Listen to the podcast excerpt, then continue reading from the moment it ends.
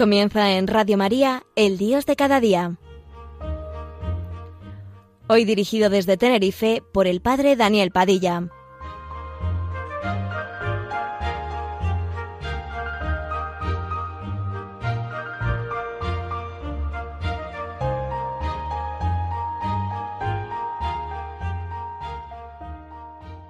A la vuelta de la esquina vamos a comenzar ya un curso nuevo.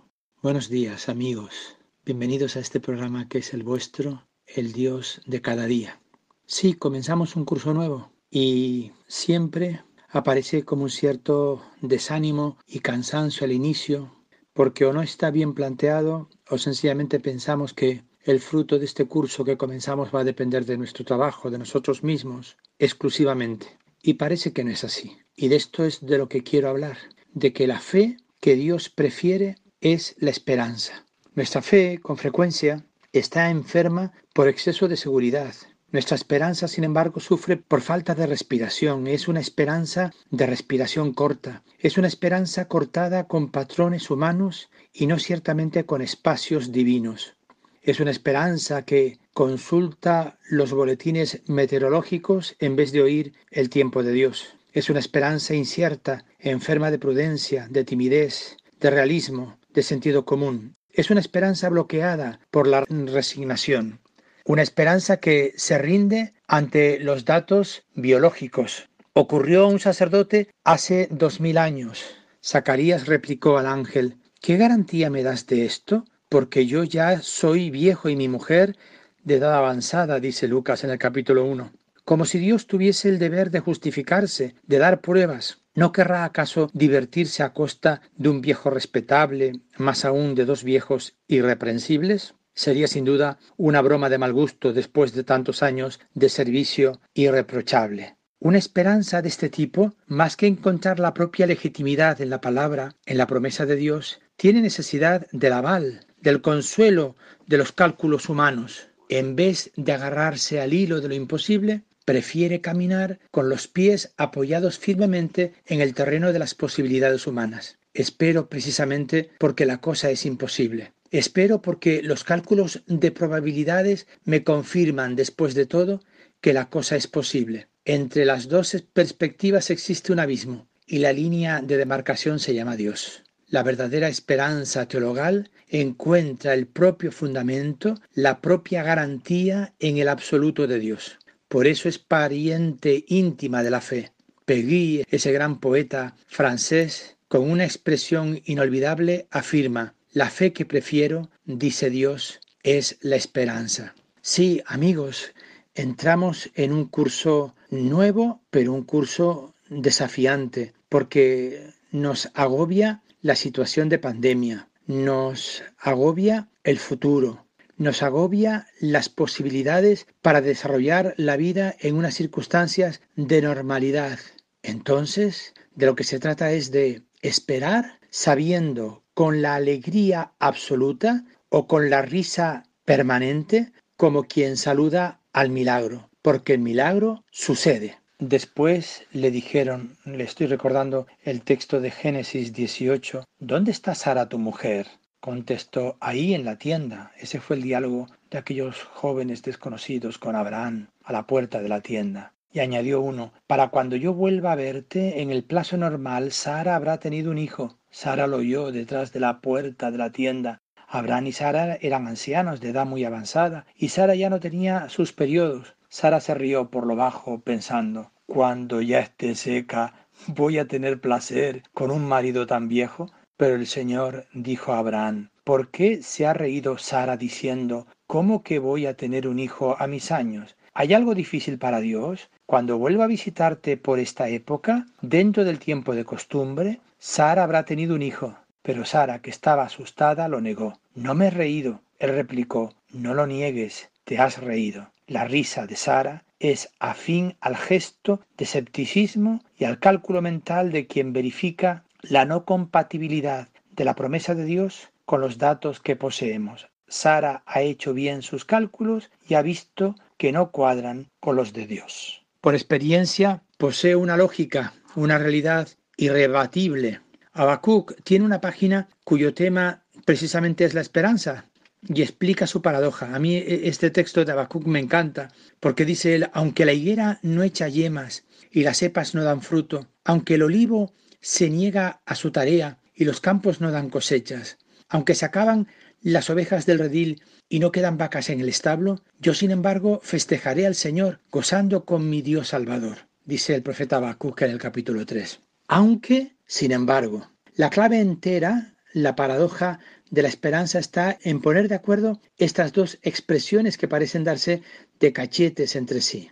Existe la lógica inexorable de los hechos, de las situaciones. Parecería que los deseos del corazón, las aspiraciones más legítimas, vayan a chocar contra esa lógica despiadada, teniendo como resultado los añicos. Sin embargo, los hechos han pronunciado su sentencia que parece inapelable y definitiva. No hay nada que hacer, todo va mal, qué desastre. Sin embargo, aún más quizá precisamente por esto, salto de alegría. Cuando Dios anda de por medio saltan los habituales confines entre lo posible y lo imposible. Se rompe la concatenación entre premisas y consecuencias. Y la férrea lógica de los hechos resulta vencida por los deseos del corazón. Las situaciones negativas se convierten en condiciones favorables, precisamente porque, y no obstante, todo va a la deriva y no hay nada que hacer, existe la certeza de que despuntará una cosa nueva. Cuando no hay esperanza es precisamente la hora de la esperanza. Y cuando llega el milagro, cuando las circunstancias han sido clamorosamente desmentidas por lo improbable, es más por lo imposible, entonces he aquí que queda aún espacio para la risa. Pero esta vez es una risa distinta. El Señor se fijó en Sara, como había dicho. El Señor cumplió a Sara lo que le había prometido. Ella concibió y le dio un hijo al viejo Abraham en el tiempo que había dicho Dios. Tenía cien años Abraham cuando nació su hijo Isaac. Sara le dijo, Dios me ha hecho bailar de alegría, dice el Génesis 21. Estamos frente a la risa que saluda la intervención del amo de lo imposible y apaga la risa del escepticismo y de la incredulidad. Por tanto, convenzámonos de esto. Dios viene del futuro. La esperanza es pariente cercana de la fe, y las dos encuentran su fundamento en el absoluto de Dios y su garantía en su palabra. Pero la esperanza posee al mismo tiempo una gran densidad humana. Quiero decir que exige por parte del hombre la capacidad de abrirse en sintonía con Dios hacia el futuro. Dios viene del futuro, esta es una expresión de Talek. Dios nos invita perentoriamente a mirar hacia adelante, a descubrir lo que todavía no existe. Dios es siempre nuevo y nos prohíbe volver la vista atrás. No recordéis lo de antaño, no penséis en lo antiguo, mirad que realizo algo nuevo, ya está brotando, ¿no lo notáis?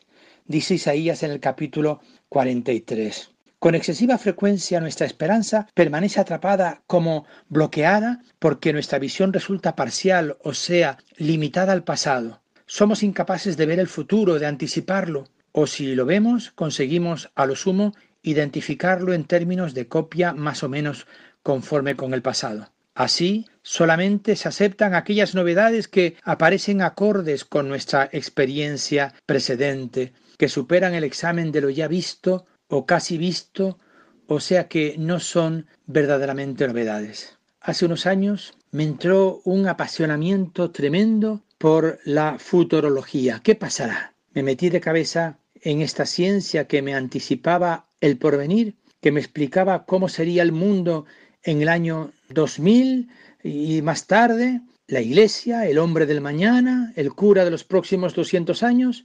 Devoré decenas de libros sobre el tema, leí centenares de entrevistas con los más célebres entre esos nuevos profetas y ahora mi entusiasmo se ha enfriado bastante y he dejado el puesto a una despiadada indiferencia, una especie de irritación propia de quien se siente desilusionado como estafado.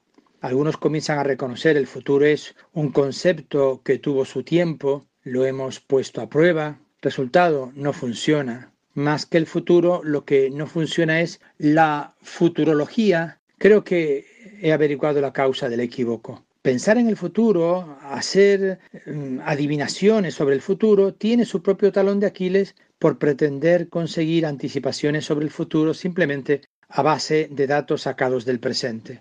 Muy justamente ha observado Paul Goldman la primera idea que nos hacemos acerca del futuro es una extrapolación a partir de nuestras condiciones presentes. He ahí cómo la futurología a pesar de las apariencias, resulta sustancialmente conservadora. No nos dice nada verdaderamente nuevo, porque trabaja sobre el material ofrecido por el hoy. Se limita a organizar, a preparar, a racionalizar el futuro desarrollando, lógicamente llevando a las últimas consecuencias las condiciones actuales de desarrollo.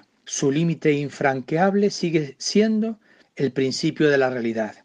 La futurología no funciona porque usa la llave del presente, para abrir la puerta del futuro. Si de verdad queremos saber algo acerca del futuro, en vez de orientarnos hacia la futurología, hemos de hacerlo hacia la poesía y poner la confianza en la utopía y en la profecía. Más allá del concepto que manipula los objetos está el amor que llama a los sujetos, está la utopía y el poema que señalan los proyectos y despiertan en nosotros el deseo de realizarlos decía Roger Garodí en su época más feliz de cristiano convertido. La poesía y la profecía nos dicen que lo nuevo no puede explicarse como producto, como consecuencia de lo viejo. No hay semejanza, no existe nexo lógico. Lo nuevo es una creación, no es una simple reproducción del pasado. Lo nuevo es inédito y no un simple perpetuar. Todo esto implica un paso obligado e incómodo por la muerte. Cuando un sistema afirma que algo es imposible, está simplemente descubriendo sus propios límites. Las utopías nacen cuando la vida descubre que su cuerpo está condenado a muerte. Y puesto que la vida quiere vivir, tiene que pronunciar el no a su propio cuerpo. Tiene que elaborar un plan de metamorfosis. El gusano tiene que convertirse en mariposa. Pero para que esto sea posible, el gusano tiene que desaparecer. El problema estriba en que jamás nación agonizante alguna, ni orden o institución o civilización ninguna aceptarán en absoluto su sino. Esta es la razón por la que los utópicos y profetas son desechados como herejes, subversivos o locos. La tragedia de la utopía es la tragedia de la cruz. Los creadores son conducidos al cadalso por causa precisamente de su visión. Y sin embargo, también en el momento de la muerte, estos no quieren mirar para atrás y saben señalarnos más allá algo que nace. Ellos sí son los verdaderos futurólogos. Descansamos un momento escuchando esta hermosa canción. Jesucristo basta. Vamos a escuchar esta versión acústica que seguro que nos gustará.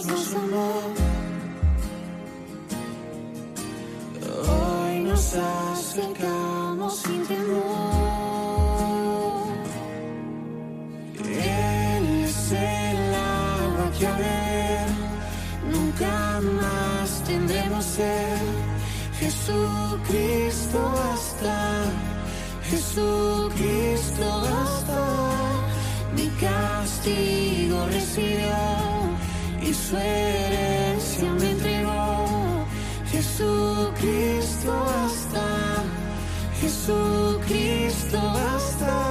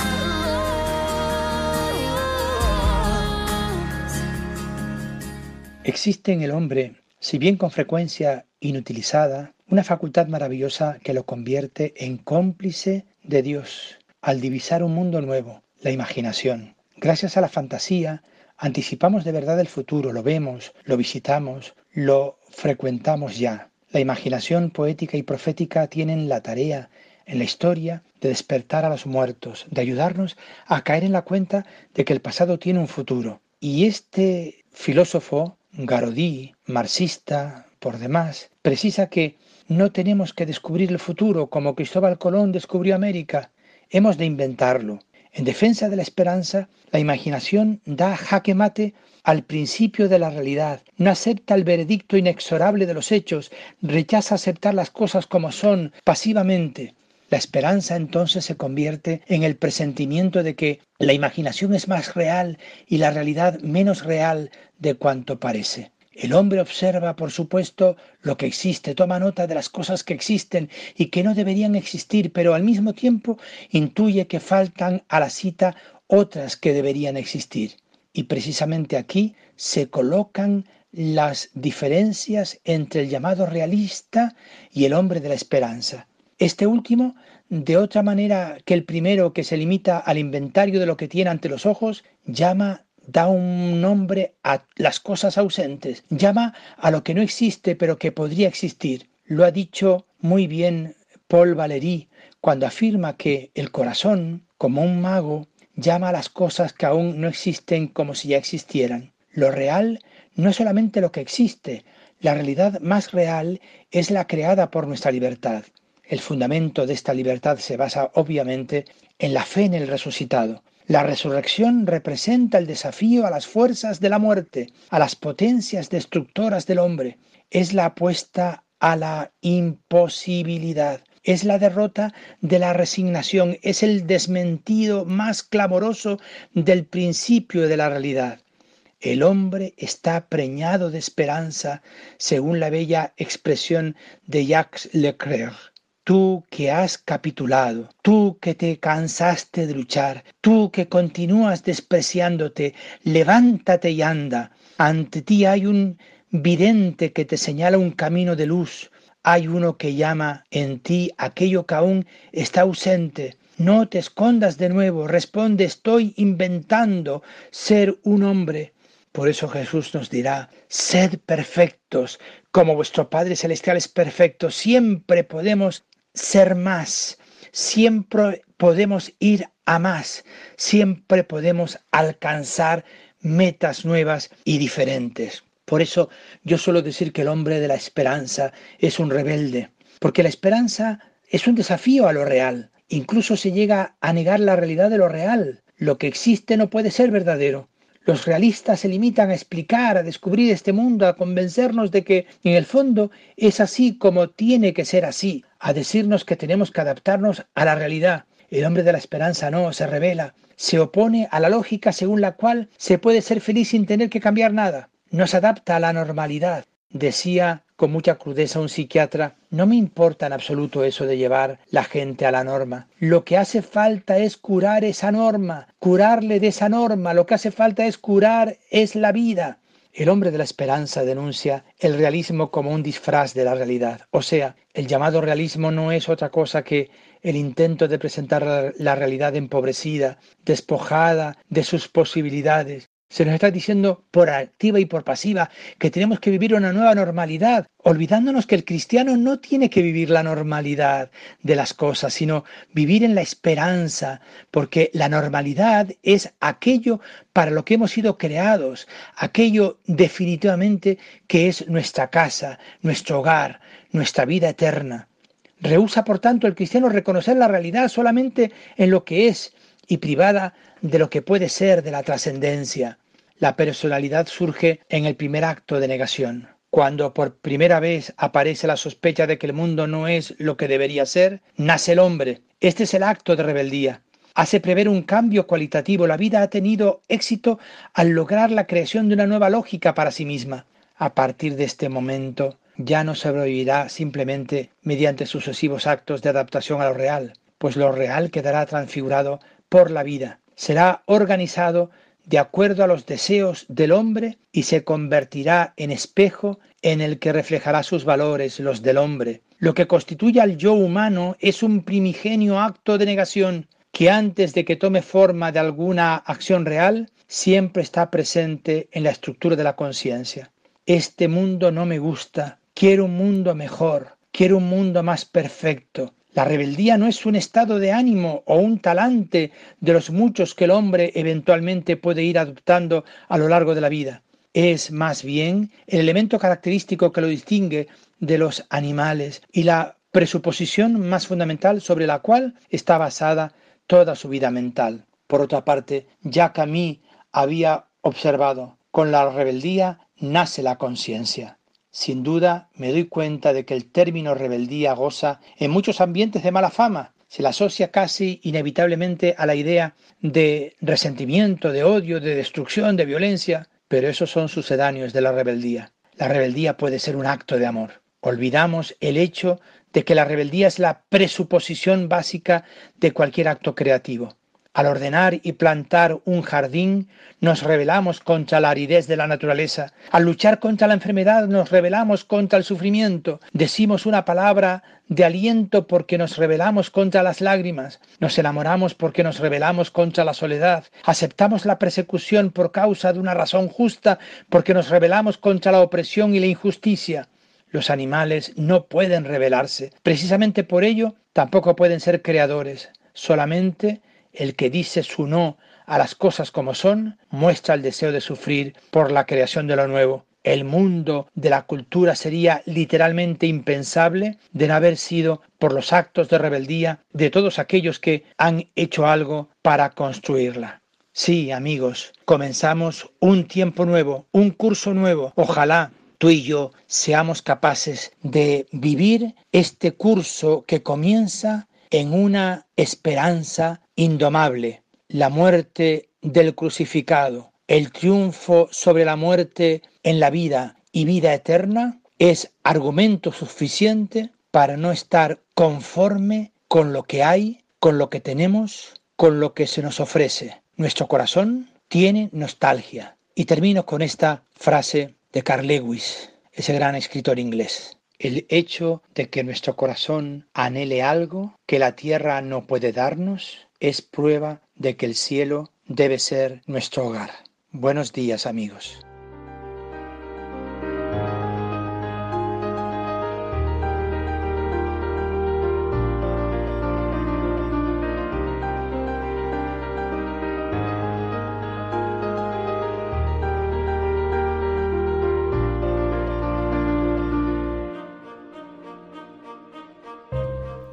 Finaliza así en Radio María, El Dios de cada día, hoy dirigido desde Tenerife por el Padre Daniel Padilla.